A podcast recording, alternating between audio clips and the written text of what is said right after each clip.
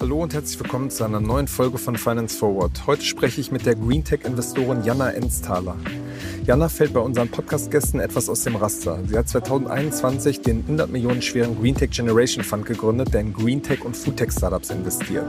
Als Seriengründerin zählt sie zu einem der wichtigsten Köpfe der deutschen Startup-Szene und soll laut Berichten bald als Investorin in die TV-Show Die Höhle der Löwen einziehen.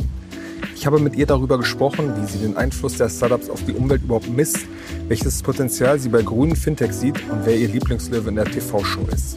Viel Spaß damit!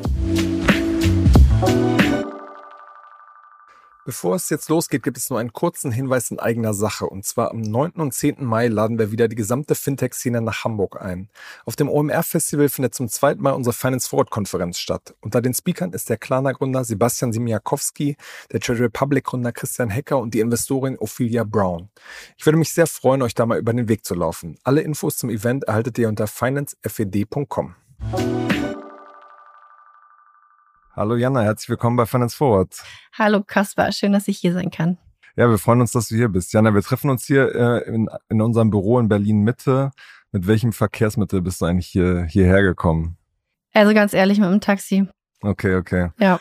Du bist ja äh, Mitgründerin des äh, Green Generation Funds und hast im Interview gesagt, ihr mhm. achtet da auch ein bisschen drauf, was für mhm. äh, Verkehrsmittel ihr benutzt und wie viel CO2 die, die ausstoßen. Hast du da so einen Tracker für dich persönlich, wo du mal ein bisschen guckst, wie, ja. wie viel du jetzt gerade verbraucht hast?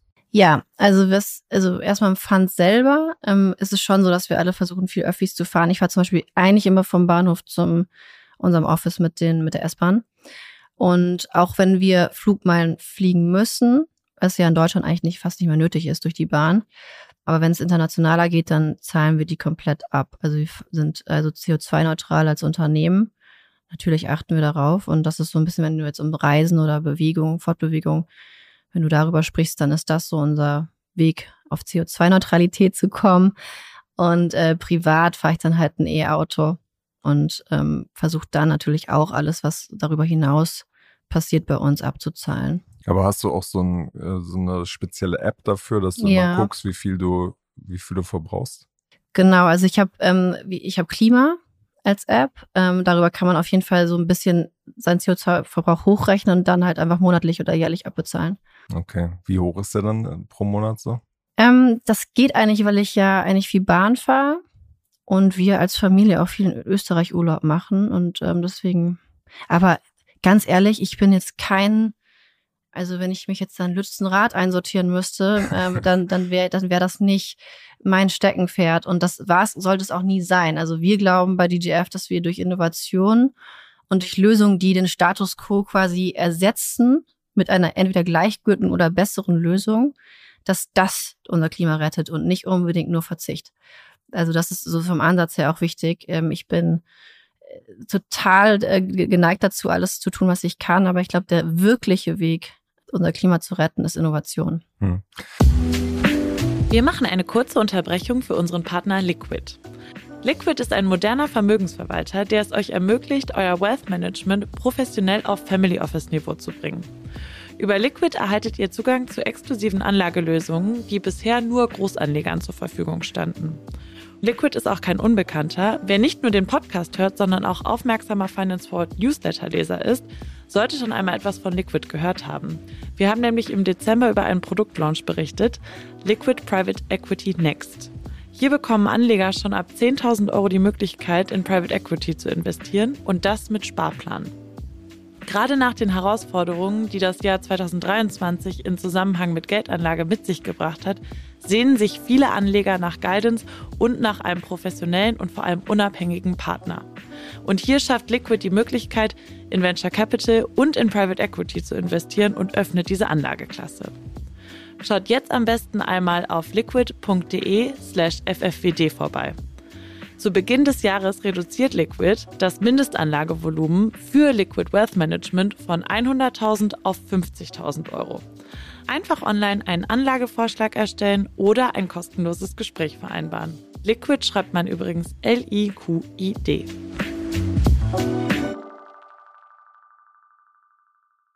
Da werden wir gleich im Detail nochmal drüber sprechen. Lass uns erstmal noch ein bisschen in, ähm, zum Anfang deiner Karriere äh, zurückspulen. Du bist ja vor einigen Jahren als Gründerin von, von Glossybox in die, in die Szene gestartet, damals mit, zusammen mit Rocket Internet, hast dann zwei weitere Firmen aufgebaut, unter anderem die, die Gastrokette Kaiserwetter. Wie kam es jetzt dazu, dass du diesen Green Generation Fund, der in Green Tech und Food Tech investiert, ähm, gestartet hast? Also, ähm, wie du schon gesagt hast, ähm, genau, ich habe diese drei Firmen gegründet ähm, und die waren ja nicht vornehmlich im Nachhaltigkeitsbereich unterwegs.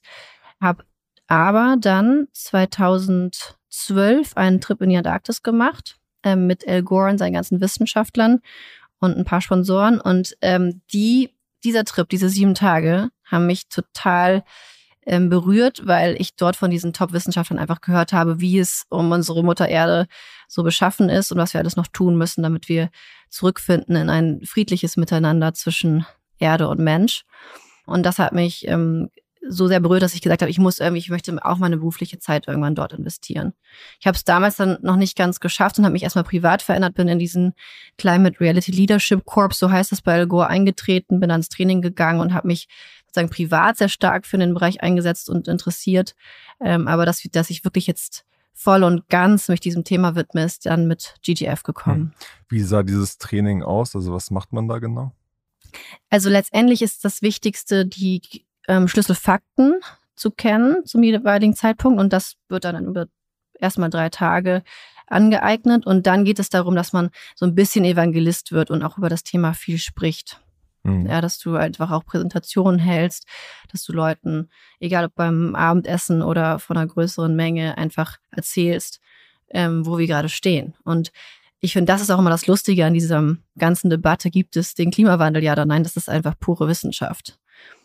Mhm. Damals schon, vor zehn Jahren, aber heute ist es ähm, einfach ganz klar messbar. Mhm. Was ist eigentlich aus dieser Initiative von Al Gore geworden? Das war ja mal medial sehr präsent mit dieser Dokumentation auch und seinen ganzen Auftritten. Da ist es jetzt, glaube ich, ein bisschen ruhiger geworden, meinem, meiner Empfindung nach. Was ist da raus eigentlich geworden? Also er hat einen riesengroßen Fonds, einen Milliardenfonds, mit dem er auch in, diese, in diesen Bereich weiterhin investiert. Also er ist ja schon sehr aktiv. Ich glaube, er war so wichtig, um diese Bewegung anzustoßen. Es hat einfach sehr lange gedauert, bis das in Anführungsstrichen auch Mainstream geworden ist. Aber ich glaube, ohne ihn und diese Bewegung ähm, hätte es noch länger gedauert, weil er einfach wirklich auf allen Ebenen, Politik wie Wirtschaft, auch weltweit, auch mit diesen Dokumentationen und so weiter, Leute angesprochen hat. Hm.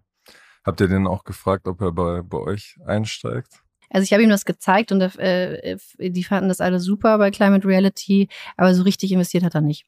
Okay dein, dein Weg jetzt quasi in so nachhaltigen Investments steht ja auch so ein bisschen für einen Trend der Gründerszene. Es gibt ja viele Gründerinnen und Gründer, die aus der ersten Gründergeneration, sage ich mal, kommen, wie zum Beispiel äh, Anna Alex und Benedikt Franke, die Planetly ähm, äh, gegründet haben, was jetzt leider geschlossen wurde, aber was ja auch so ein Carbon Tracking äh, Tool entwickelt hat. Dann Philipp Schröder mit 1,5, der eigentlich auch aus der sozusagen ähm, aus der anderen Welt kommt und ähm, Mario Kohle mit NPAL. Siehst du da quasi einen richtigen Sinneswandel oder sehen diese Unternehmerinnen und Unternehmer einfach die Geschäftschancen in diesem Segment, äh, große Firmen aufzubauen? Ich glaube auf jeden Fall beides und beides ist vollkommen in Ordnung. Also ich glaube, das darf man auch nicht gegenüberstellen, sondern eher sagen, das eine ist richtig und das andere ist die innere tiefe Überzeugung ähm, ist dazu natürlich das, was einem morgen, jeden Morgen aufstehen lässt. Und natürlich gehen jetzt auch viele generalistische VCs in diese Szene, einfach alleinig mit dem Gedankengang, ähm, dort Returns zu erzeugen.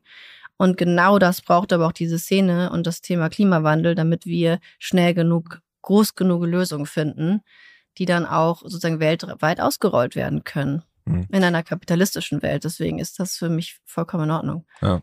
Nee, es ist jetzt auch gar keine Kritik unterstellt. Man mhm. merkt an manchen Stellen, glaube ich, trotzdem schon, dass es ähm, einfach ein Label auf das Geschäftsmodell geklebt wird, um in dieses Segment zu fallen, um ähm, Investorinnen und Investoren anzuziehen. Also man merkt, dass es bei manchen nicht so komplett durchdacht ist wie bei anderen.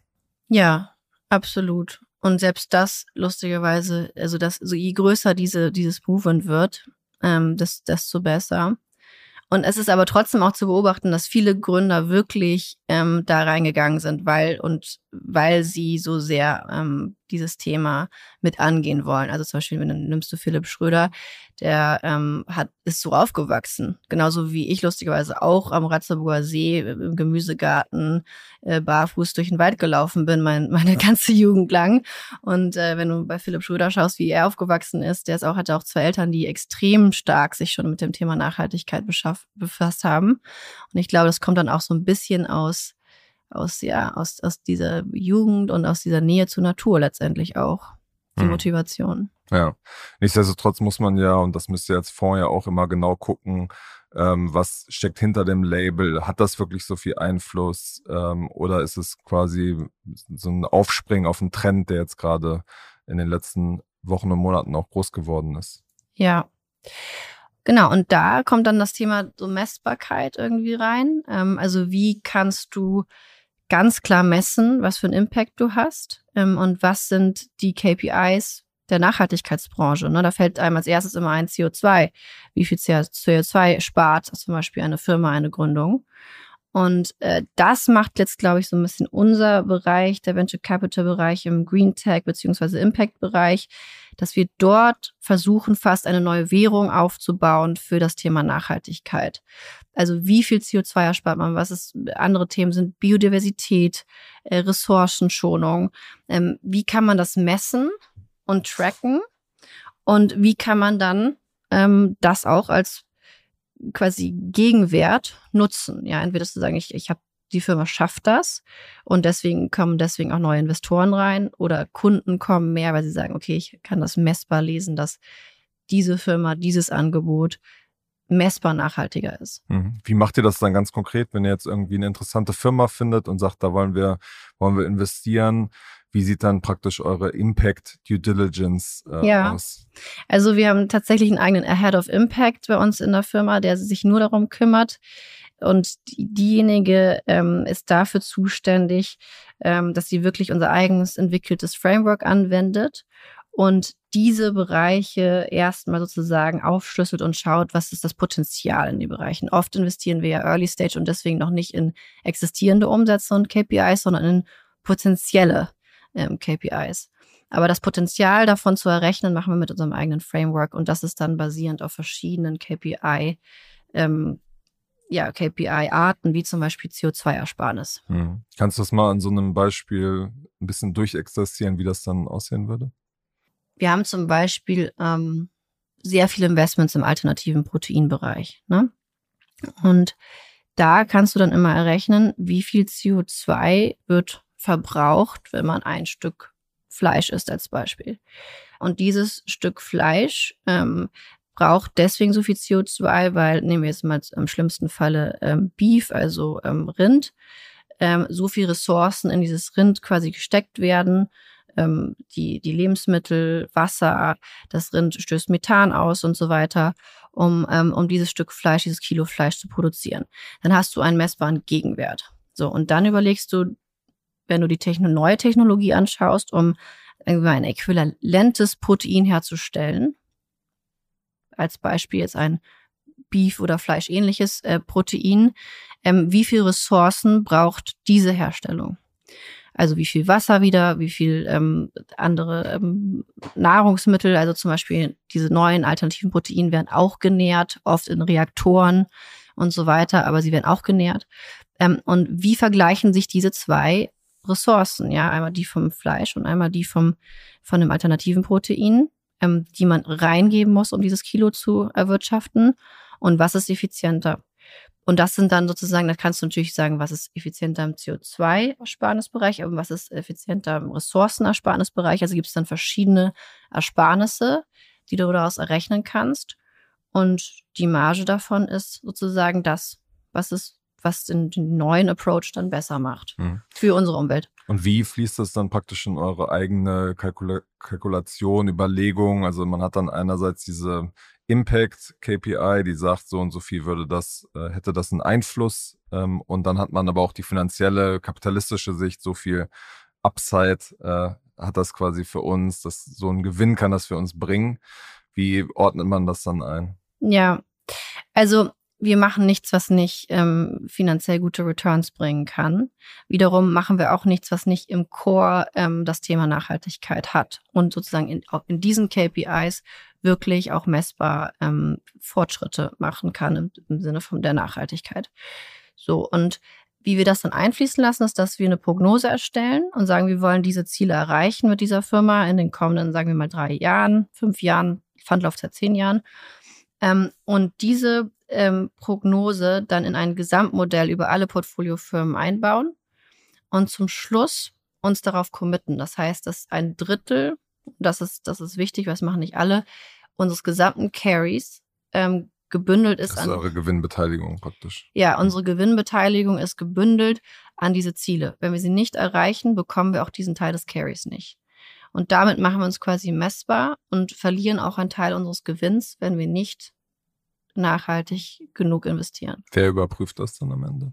Das tatsächlich ähm, große Wirtschaftsprüfer, mit denen wir zusammenarbeiten und dann letztendlich auch unsere Investoren und ähm, die sozusagen, die uns den Titel gegeben haben, Artikel 9 Fund, was sozusagen Artikel 9 Fund der höchst, die höchste Kategorie von Impact Fund ist. Ähm, wenn du jetzt nochmal so auf deine, deine Anfangszeit zurückblickst, war es ja so bei Rocket schon ähm, eine sehr krasse so Sturm- und Drangzeit, schnelle Expansion, man hat die Grenzen ausgetestet.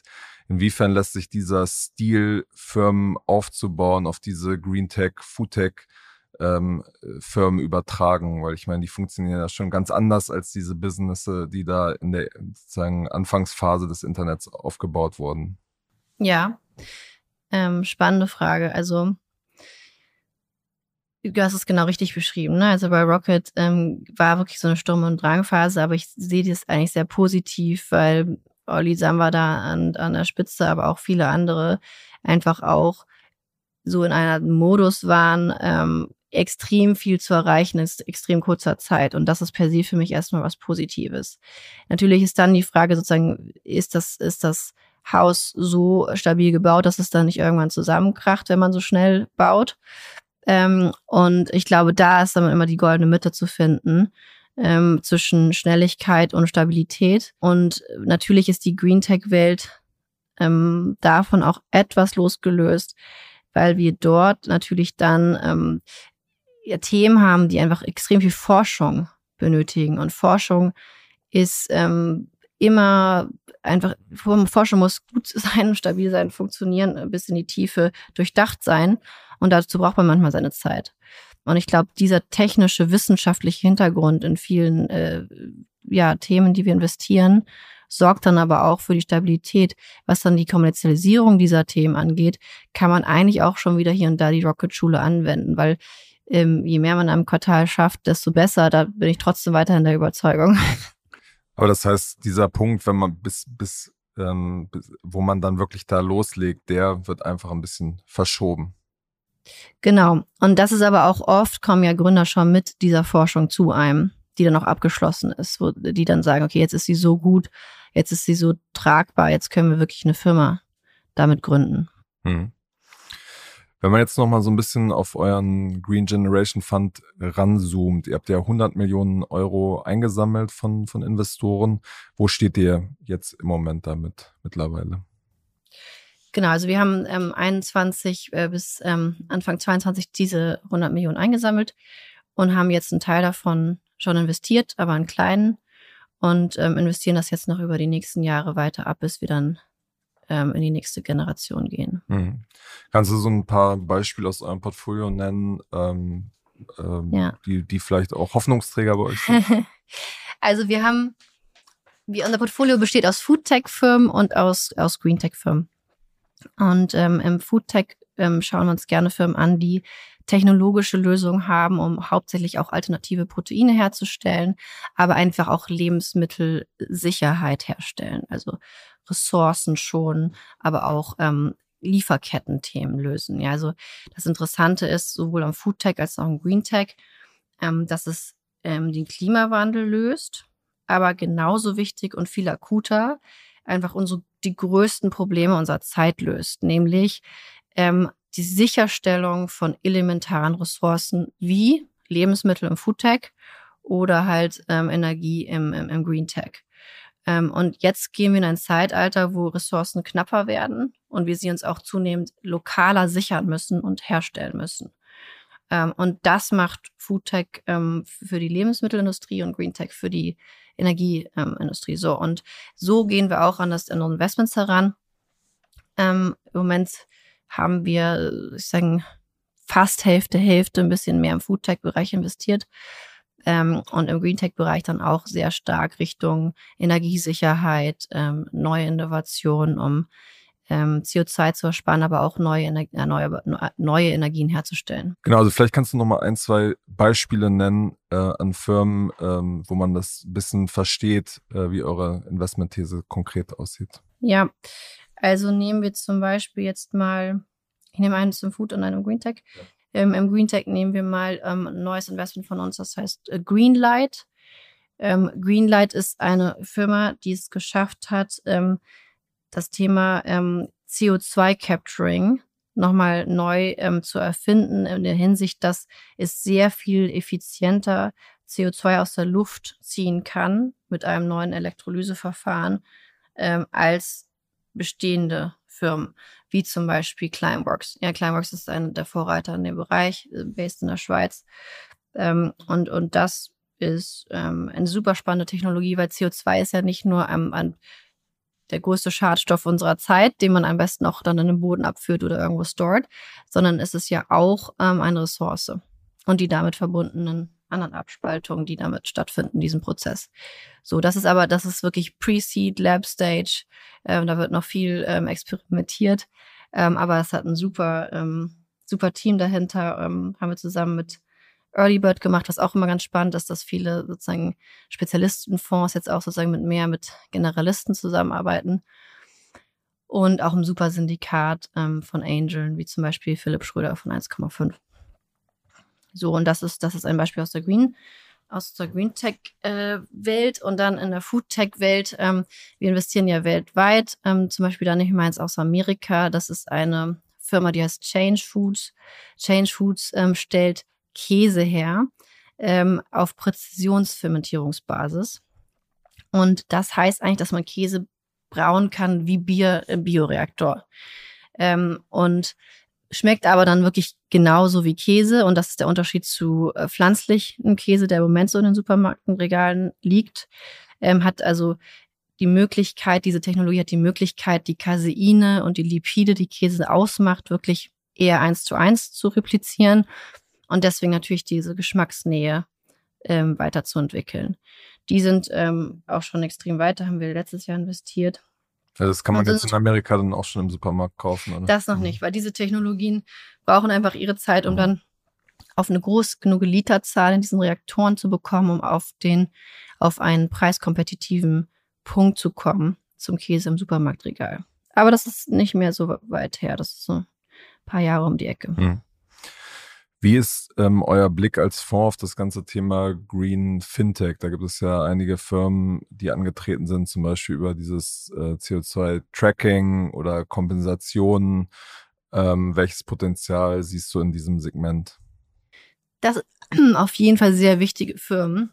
Also wir müssen ähm, CO2 äh, tracken, wir müssen es ähm, abbezahlen und wir müssen es reporten. Und das, da gibt es ja auch neue EU-Regulationen dazu und wir müssen schauen, dass wir ähm, auf all diesen, in all diesen drei Bereichen, Tracking, Reporting und Offsetting, ähm, als Firma uns gut aufstellen. Ja, die Großen wie die Kleinen müssen dort Lösungen finden und klar hilft Software dabei, diese Themen ähm, zu machen. Ähm, okay, aber das ist für euch jetzt noch kein Investment ähm, da war noch kein Investment dabei für euch. Doch, wir haben eins gemacht, das ist aber noch so ein bisschen im Stealth-Mode, aber das ist ähm, ein, ähm, ein AI-Tool, das ähm, quasi Lösungen ausspielt für Firmen, für die B2B-Welt, ähm, um CO2 besser zu tracken, zu ähm, reporten und zu offsetten. So ein bisschen Software-Ansatz für den ESG-Mitarbeiter der Firma. Ist das dieses ganze Reporting, Offsetting, ist das aus eurer Sicht vor allem ein Thema für die Geschäftswelt, für Fonds, für Unternehmen oder wird das ähm, auch ein größerer Trend werden für, für End Endkunden? Sich selber zu offsetten. Genau. Das zu tracken, zu gucken, ja. wie viel verbrauche ich eigentlich und ja, wie kann ich das kompensieren oder auch mein Verhalten ändern? Ich glaube, wenn du mich fragst, wo geht es schneller und wo wird es wichtiger und wo wird es auch reguliert werden, hauptsächlich, oder sozusagen eingeholt werden, dann natürlich bei in der B2B-Welt. Weil dort eine Firma muss sich positionieren Richtung Kunde, Richtung Investor. Und Larry Fink von BlackRock hat selber gesagt, er investiert in keine Firmen mehr, die nicht eine gute ESG-Strategie haben. Ähm, also du fällst auch irgendwie durchs Raster mittlerweile, wenn du nicht eine gute Antwort hast auf diese Themen. Und das ist in der B2B-Welt wahrscheinlich etwas weiter fortgeschritten. Ich hoffe, dass so viele Leute wie möglich ihren CO2-Footprint auch abbezahlen, entweder sozusagen jedes Mal, wenn sie einen Flug nehmen, einfach den, das grüne Premium zahlen oder halt am Ende des Jahres sagen, was war mein Footprint, wie zahle ich das ab. Vielleicht ist das mein Weihnachtsgeschenk an mich selber. Ich mache das seit über fünf Jahren und ähm, hoffe halt, dass oder sogar noch länger, ja. Aber jedenfalls, dass, dass das andere auch machen.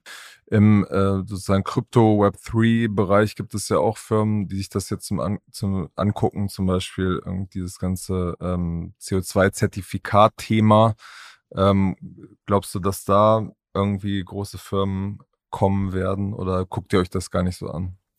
Ich bin kein Krypto-Experte, muss ich dir ehrlich sagen. äh, da gibt's andere, aber ähm, nee, da haben wir uns noch nicht genug angeschaut, dass ich da jetzt eine gute Antwort für dich hätte. Okay, okay. Aber ihr habt es zumindest auf dem Schirm und werdet es äh, euch anschauen. Ja, jetzt warten wir erstmal, dass Krypto wieder zurückkommt und dann gucken wir uns das auch an. Ja. Wenn ihr euch so eure verschiedenen Investment-Themen anschaut, ähm, was ist aus eurer Sicht da der, der größte Hebel? Ja, also das ist eine super spannende Frage, weil der größte Hebel, um die Klimakrise zu lösen und auch um unsere Ressourcensicherheit herzustellen, liegt häufig auch in, in Hardware-Themen. Also in Themen, wo wir wirklich sagen, wir brauchen Innovation, neue Anlagen, ähm, die zum Beispiel CO2 capturen oder Anlagen, die grünes Hydrogen herstellen oder Anlagen, die ähm, Biogas effizienter herstellen, Zwischenspeicherungsmöglichkeiten, Solar, Wind und so weiter. Das hat ja viel auch mit Hardware zu tun. Und ähm, das ist in unserem Bereich einfach prominenter. Ähm, und in der Venture Capital, in der Tech Venture Capital Welt ja nicht so prominent in so viele Hardware-Themen zu investieren. Ähm, deswegen glaube ich, die großen Lösungen unserer Zeit liegen auch im Hardware. Und das, da muss sich die Venture Capital Welt so ein bisschen drauf anpassen. Und da werdet ihr auch äh, verstärkt reingehen, oder? Da sind wir reingegangen und da werden wir reingehen. Und ich glaube, man muss dann einfach nur wissen im Hardware, was sozusagen, wie vergleicht sich das mit einem Software-Investment und worauf muss man dann achten, dass man ähnliche Returns in einem ähnlichen Zeitraum erzielen kann. Mhm. Man hat ja in den letzten Monaten gesehen, dass ja die, die Gründungsrate so ein Ticken zurückgegangen ist. Ähm, auch gerade die, die, die heißen Deals, sage ich mal, was man so aus der Szene hört, das ist einfach weniger geworden als noch in dieser Halbzeit äh, 2021, Anfang 2022. Wie ist da eure Beobachtung? Gibt es überhaupt genug gute Firmen, die jetzt gegründet werden, ähm, wo ihr investieren könnt? Also, das ist auch gleich nochmal ein Unterschied ähm, in unserer Foodtech, Greentech-Welt versus sozusagen der generischeren Venture Capital-Welt. Unsere Welt ex existiert ja noch nicht so lange und ähm, wächst gerade rasant. Ähm, also ich glaube, es gibt kaum einen Venture Capital Bereich, wo man sagen kann, dass in 22 mehr Deals gemacht worden als in 21. Das ist aber bei Greentech der Fall. Und ich glaube, ähm, dass wir hier in einem Bereich unterwegs sind, der sehr stabil ist, weil er Lösungen für diese Krise auch irgendwie mit hervorbringt. Nämlich, wie sichern wir unsere Energie ab? Wie gehen wir schneller in erneuerbare Energien? Wie schaffen wir mehr äh, Supply Chain Unabhängigkeit, also Lieferketten-Unabhängigkeiten? Und ähm, deswegen ähm, sehe ich das in unserem Bereich gar nicht so. Im Gegenteil, da kommen immer mehr coole Startups und Innovationen um die Ecke. Insgesamt ähm, finde ich, mangelt es auch in Europa und Deutschland jetzt nicht unbedingt an Ideen und guten Gründern, sondern eher dann wieder an einem Kapital. Also was wirklich gerade fehlt, ist der Mut und das Kapital weiterzumachen nach dieser Krise, die ja so spätestens im Sommer 21, äh, Sommer 22 anfing. Und ähm, da ist dann oft sozusagen, also gibt es auch gute Themen, gute Innovationen, die einfach das Kapital dann nicht so schnell bekommen wie noch vor zwei Jahren. Aber ich meine, das Geld liegt ja eigentlich auf den Konten der VCs. Das könnte ja ausgegeben werden. Allerdings. Und trotzdem ist die Handbremse angezogen und äh, man schaut sich Sachen genauer an. Ähm, ist, finde ich, auch fair enough, weil sich das Klima einfach verändert hat. Alle wissen, dass auch Growth-Finanzierung gerade schwieriger sind. Also achtet man auf Themen, die man vielleicht zwei Jahre, vor zwei Jahren nicht so beleuchtet hat, wie wie ist die Runrate, ähm, wie schnell kann man profitabel werden, ähm, also was ist der realistische Preis dieser Firma, auch in dieser Krisenzeit. Ähm, und da hat sich der Wind ein bisschen gedreht. Okay. Ja.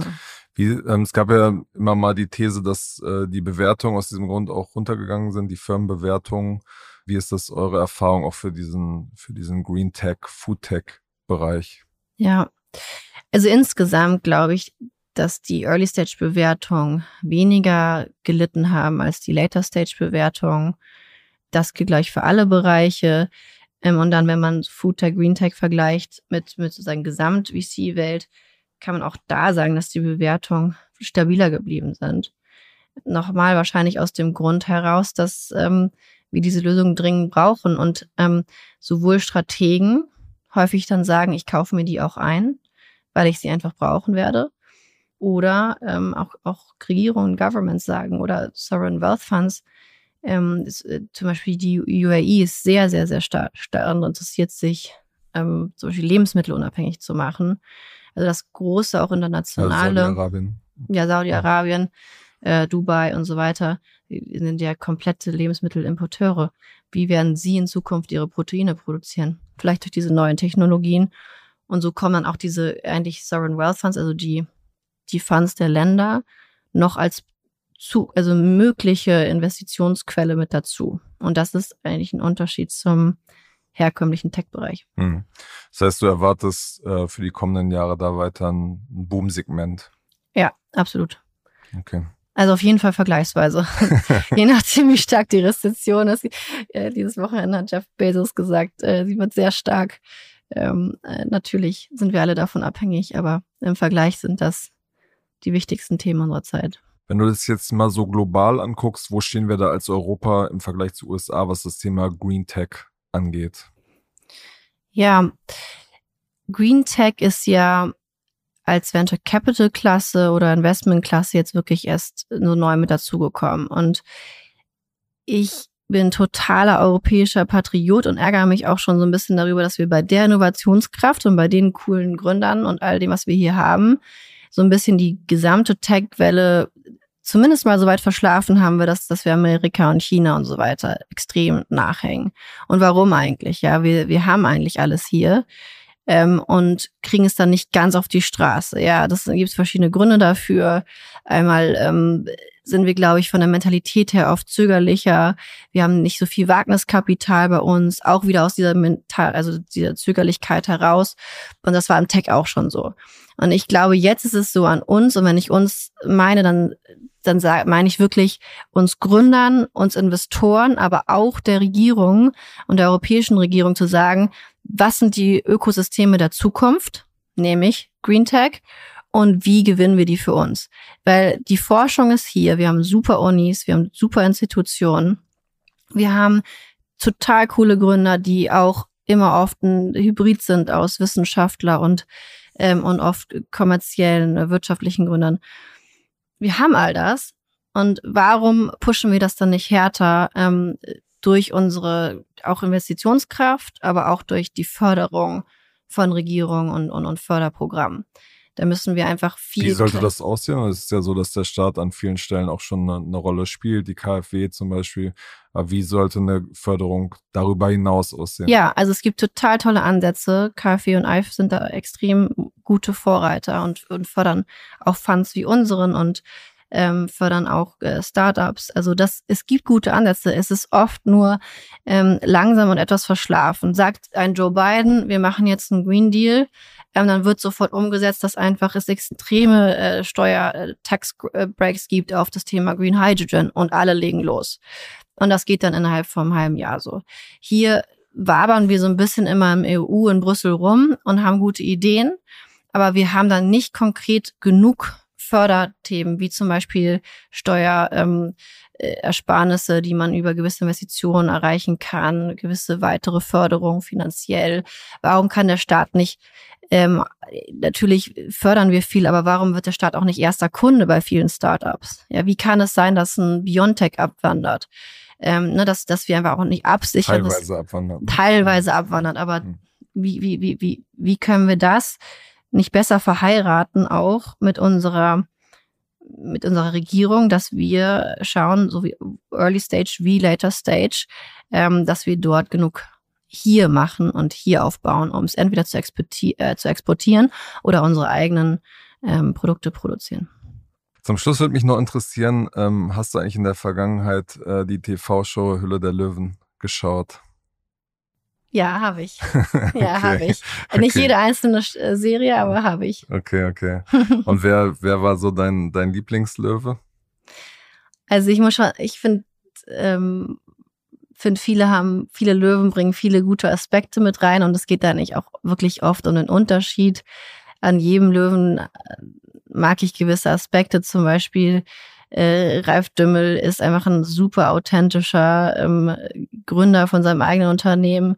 Der könnte diese Produkte, glaube ich, auch äh, irgendwo in der Innenstadt selber verkaufen. Ja, absolut. Und mit Herz und Seele dabei. Da ist nichts gespielt. Höhle der Löwen ist ein super authentisches äh, Programm, weil es tatsächlich nicht gestaged ist. Keiner der, der Löwen weiß wirklich, wer von den Gründern jetzt als nächstes durch die Tür kommt.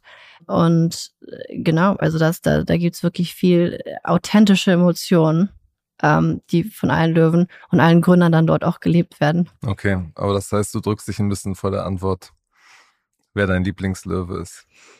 Ähm, nee, ich habe wirklich kein Lieblingslöwe, aber ich mag, wie gesagt, ich mag wirklich, ich, ich, ich liebe an Ralf Dümmel seine authentische Emotion ähm, ähm, beim Investieren in der Höhle.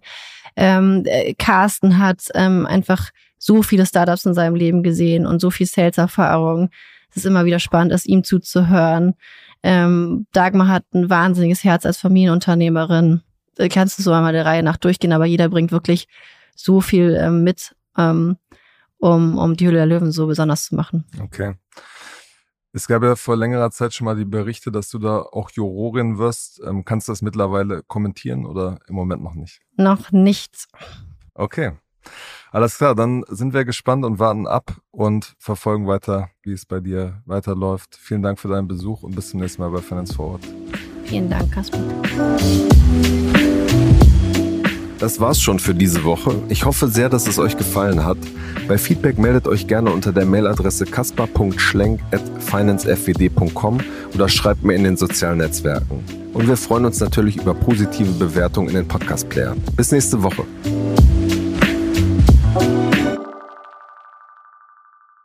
Dieser Podcast wird produziert von Podstars bei OMR.